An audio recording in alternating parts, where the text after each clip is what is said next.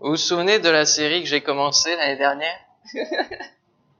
Non, hein C'est trop loin, hein Plénitude. Plénitude. Le premier volet, c'était redécouvrir le Père, avoir un face-à-face avec le Père. On avait vu la vie de Jacob, qui n'était pas dans une vie de plénitude et qui était, euh, qui marchait par lui-même, parce qu'il voulait vivre sa vie par lui-même, jusqu'à ce que Dieu à sa rencontre et qu'il y ait un changement radical de vie. Fin janvier, nous avons vu le deuxième volet qui était créé pour vivre plus. Et nous avons vu cette dimension de vivre plus avec Dieu, avec Jésus. Amen. Et on continue parce que c'est pas fini. On a toujours besoin de rentrer de plus en plus dans la plénitude, dans la dimension que Dieu veut nous donner.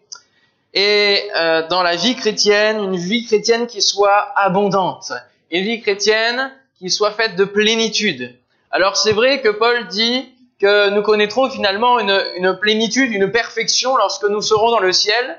Et déjà, lorsque Dieu est dans notre vie, nous pouvons soit avoir une vie chrétienne, on va dire basique, qui est dans le bon, l'agréable, dans ce qui est, euh, on va dire, le, le service minimum, soit une vie chrétienne abondante, une vie chrétienne qui soit dans la recherche de cette perfection. Amen.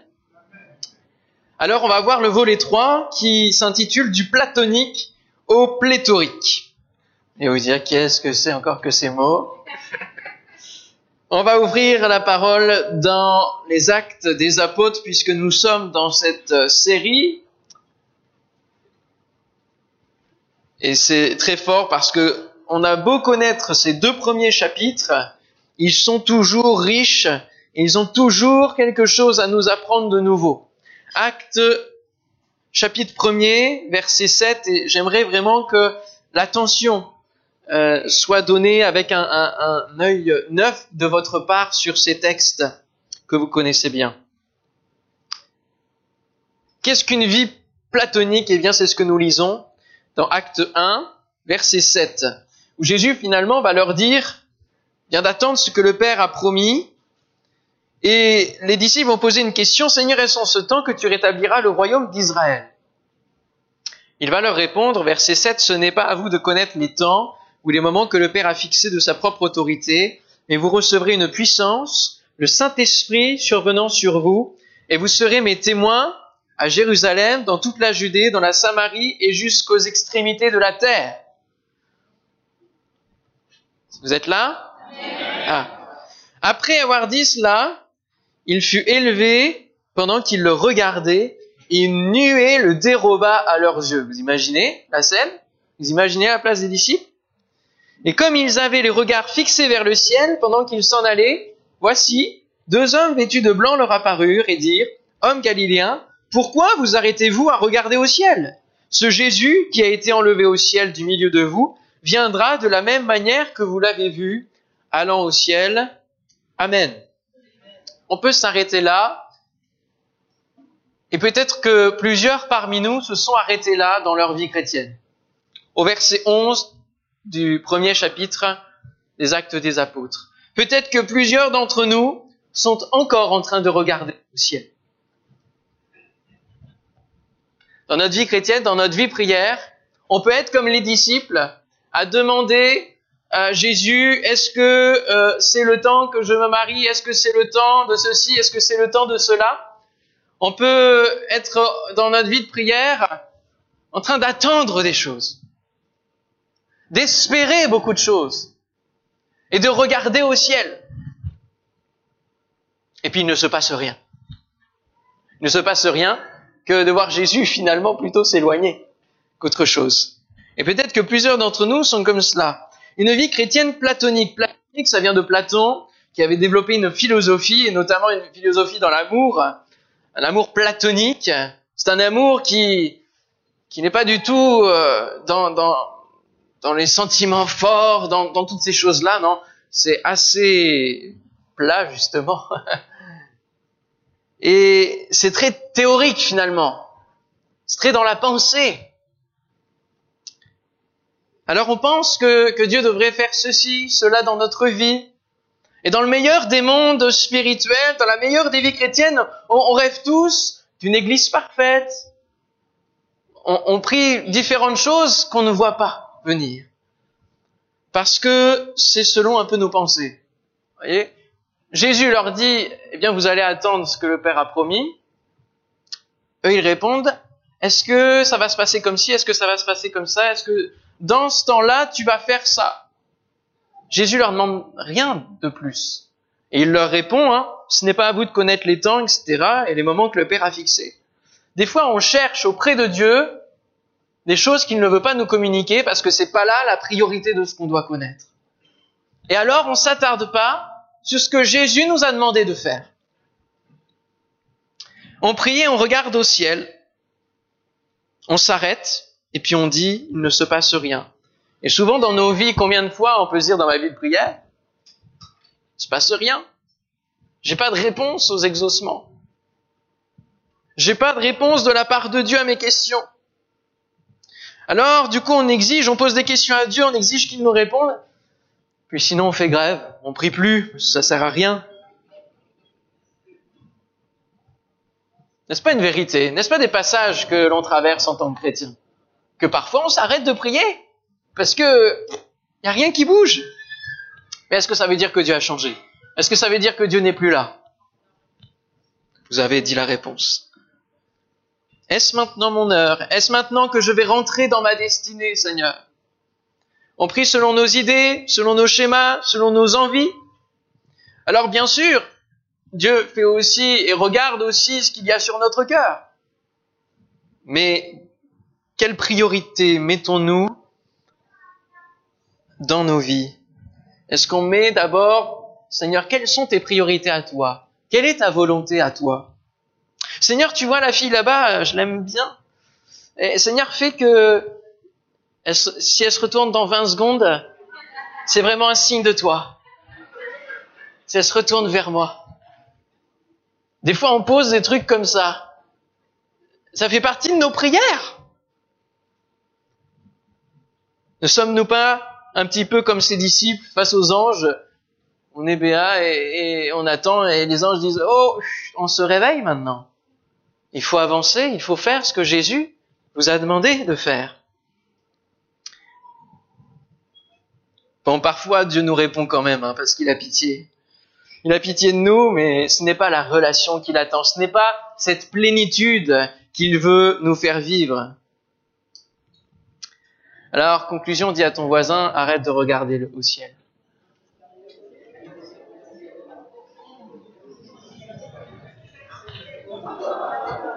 Arrête de regarder au ciel maintenant. Qu'est-ce qu'il faut faire? Qu'est-ce qu'il faut faire maintenant? Action Action, verset 12. Alors ils retournèrent à Jérusalem. Voilà l'action. Voilà ce qu'il faut faire.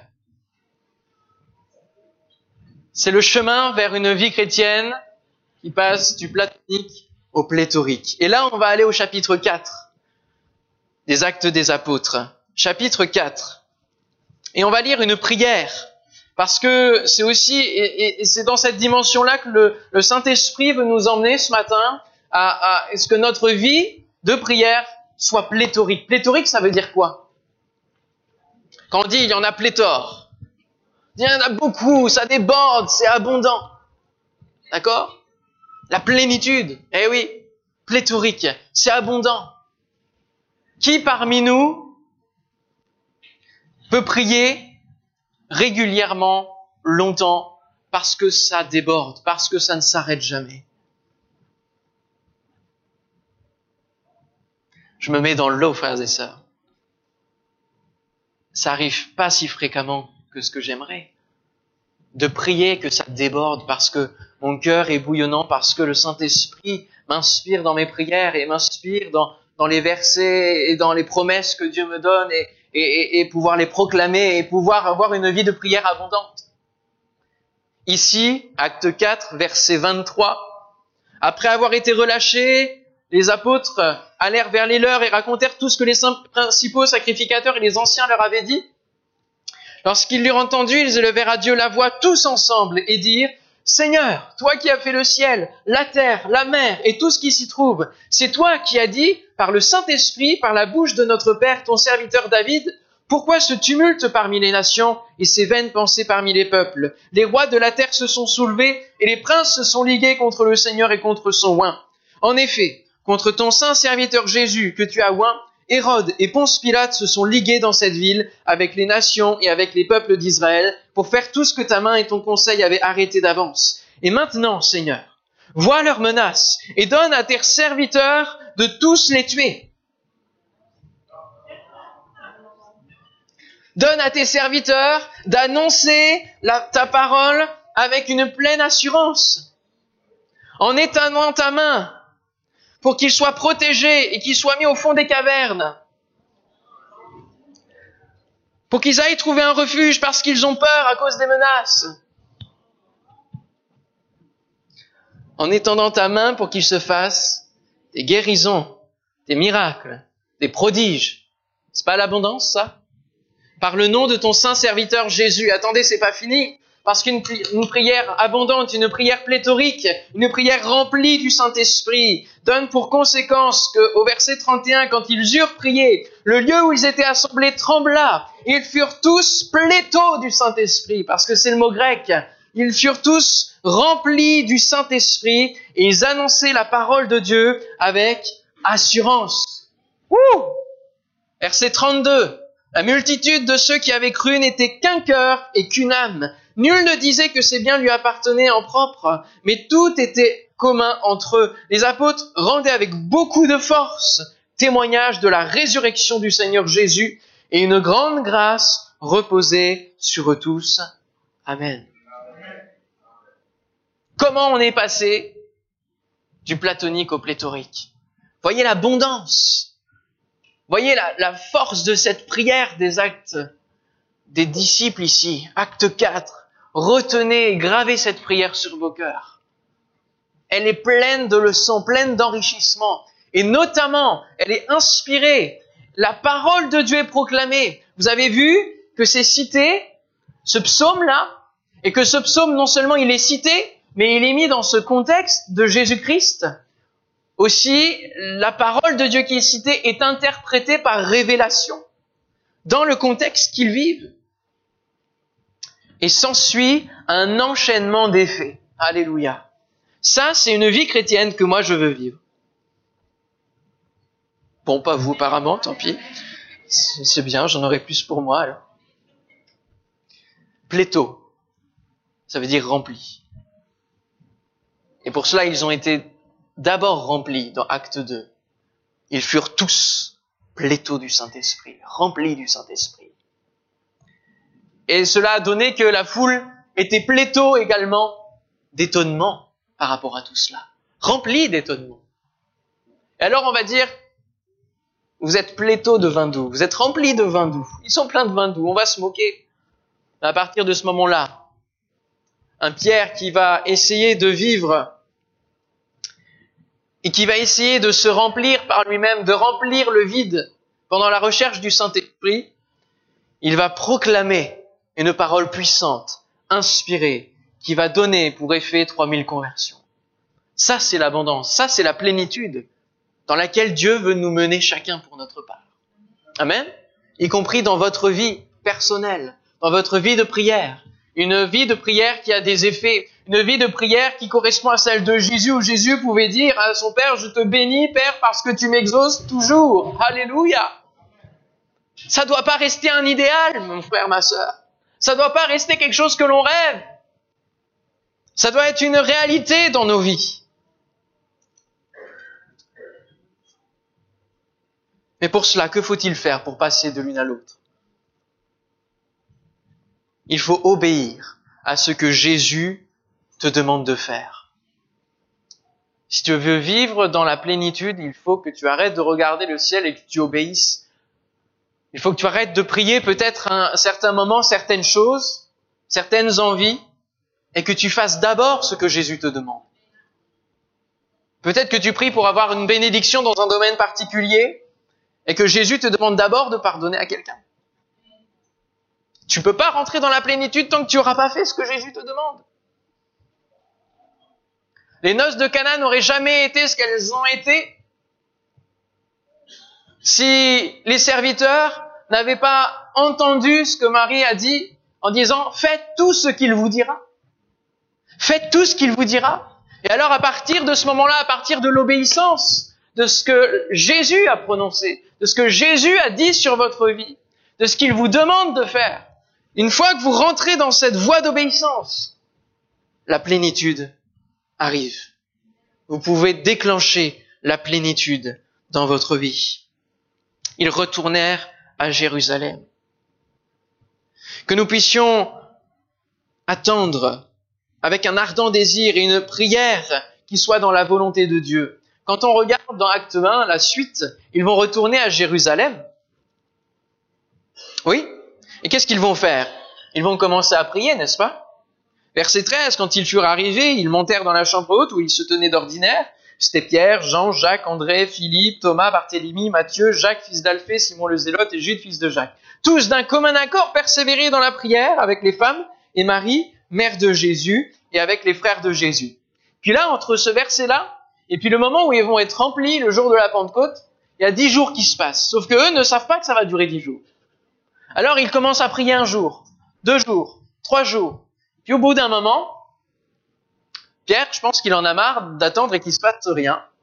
Et comme il faisait avec Jésus et qu'il prend la parole, qui se permet des initiatives qui n'étaient pas toujours conduites et toujours inspirées, il va se lever et puis il va dire, mais finalement, on n'est plus que onze, faudrait peut-être qu'on remplace le douzième. Et alors il va prendre la parole en disant, il est écrit dans le livre des psaumes que sa demeure devienne déserte et que personne ne l'habite, et qu'un autre prenne sa charge. Et puis il va organiser là un conciliabule où on va faire un tirage au sort. Et on va baigner tout ça de prière. Et je crois que si ça, ça a été mis juste avant la Pentecôte, ça a été écrit et raconté avant la Pentecôte, c'est pour nous montrer que bien souvent dans nos vies, quand ça bouge pas, quand ça n'avance pas, et quand la promesse tarde, eh bien, on se permet de ne plus l'attendre et de remplir et de se dire, je vais remplir par moi-même de plénitude ma vie. Et là, je crois que ce que Pierre a fait n'était pas forcément des plus inspirés. Pourquoi? Parce qu'il va prendre la parole de Dieu, il va prendre deux psaumes, deux extraits de psaumes, qu'il va imbriquer ensemble. Est-ce que c'était la bonne manière? Est-ce que c'est vraiment la bonne interprétation? Et Là, ça paraît pas aussi évident que dans Acte 4, la prière. Et puis on va, on va tirer au sort. Alors, ça ne veut pas dire que le tirage au sort est mauvais, mais nous voyons dans tout le reste des actes des apôtres que ce n'est plus la manière de faire pour connaître la direction de Dieu. Pour connaître la direction de Dieu et savoir son choix, c'est le Saint-Esprit qui va le faire. Et quand Paul et Barnabas vont être appelés, c'est au travers d'un don spirituel. Et quand il va y avoir différents événements où il va y avoir des choix à faire, quand il va y avoir même débat entre les disciples, il va y avoir à un moment donné une parole de sagesse qui va concilier tout le monde. Ça par le Saint-Esprit. Et là, même s'il prie, en disant Seigneur, tu connais les cœurs, etc., c'est toi qui choisis, mais qui c'est qui tient les, euh, ce qui va faire euh, le, tirage au sort? C'est les hommes. Ils tirèrent au sort et le sort tomba sur Matthias, dont on ne va plus du tout entendre parler dans les actes des apôtres. Plus du tout. Alors ça ne veut pas dire qu'il a rien fait, ça ne veut pas dire parce qu'il y a d'autres où on n'entend plus non plus leur nom. On va parler surtout de Pierre et de Paul. Mais ça, je crois que c'est l'image de quand on se remplit, quand on s'agite, quand on s'agite comme Marthe, alors que Jésus aimerait tant qu'on soit à ses pieds, en train de l'écouter. Quand on s'agite dans notre vie de prière et que là, oui, il y a peut-être une abondance, une plénitude, mais, mais, c'est nos mots, c'est nos paroles et, c'est les vaines paroles dont Jésus parle dans Matthieu 6. Là, il s'agit d'un comportement charnel. Et souvent, on fait ça parce que on veut, on n'arrive pas à faire face à nous-mêmes, à notre pauvreté de prière, à notre pauvreté de l'Esprit de Dieu en nous. Alors on s'agite, on comble, on met plein de choses, on remplit. Et même dans l'église, parfois on peut, on peut remplir, on peut donner l'apparence qu'on a une vie de plénitude, c'est pléthore, pléthore. Mais quand on rentre chez soi, on est sec. Sec. Par rapport à cette sécheresse, laissez-moi vous poser cette question. Comment passer de la vie platonique à pléthorique? Avez-vous le dépôt de la parole? Avez-vous le dépôt de la parole de Dieu? Je vais faire une expérience ce matin, je vais en faire deux. Et on va d'abord passer le diaporama. Première page, j'aimerais savoir ce que c'est que ce logo. C'est quoi comme marque Nike. Le slogan Ok, la suivante Pepsi. Ok, suivante Ok, suivante ah, vous savez lire, c'est très bien, merci. C'est quoi le verset?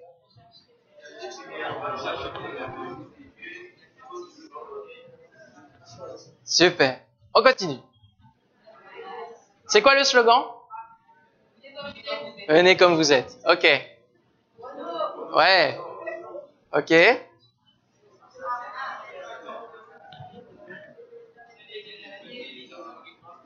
Oui, fais de l'éternel tes délices, il te donnera ce que ton cœur désire.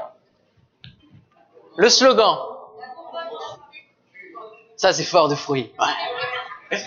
Même la chanson, là. Hein. Ta ta ta ta Ok, L'Oréal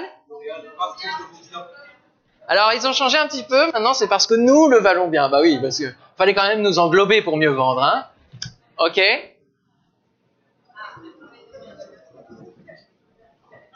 Là, ça, trifouille dans les pensées, là, dans, dans les ménages. Voici, je répondrai de mon esprit sur toute chair. Vos fils et vos filles prophétiseront. Vos vieillards auront des songes et vos jeunes gens des visions. Nous sommes pleins, remplis de choses. Et le monde sait nous remplir de choses qui sont en soi bien inutiles.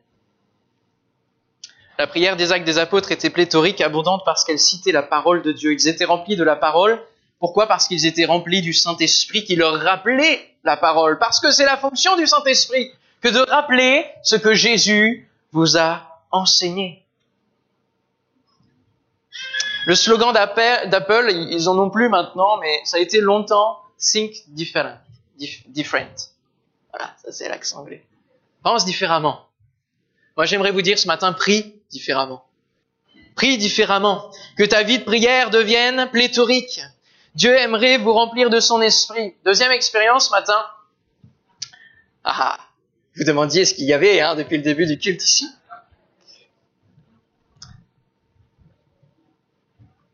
Nous avons dans cet aquarium le cours de ce monde qui passe, qui nous ballotte. Ici, nous avons trois vers qui représentent des gens de ce monde, des gens qui ont été créés par Dieu, mais, mais qui vivent pleinement dans le monde. Trois personnes.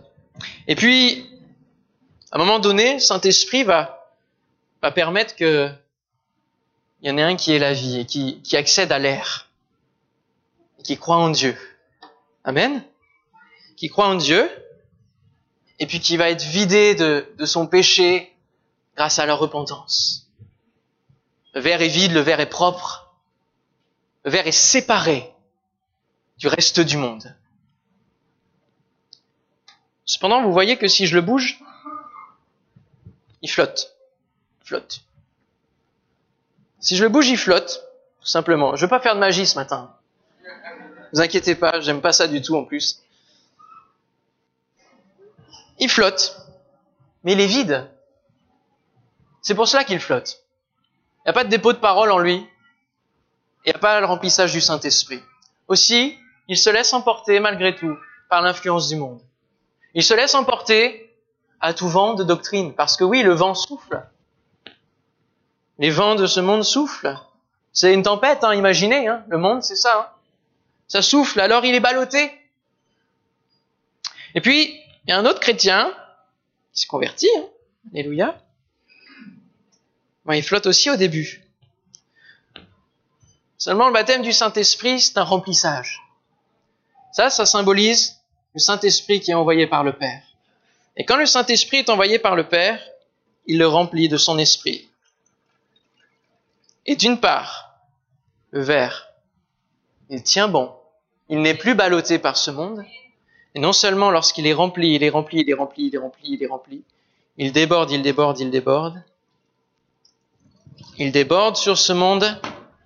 Alors l'eau est pas assez bleue, mais il va impacter ceux qui sont autour de lui. Amen. Ça, c'est ce que Dieu veut que nous soyons. Ce verre rempli. Amen. Alléluia. Alléluia. Gloire à Dieu.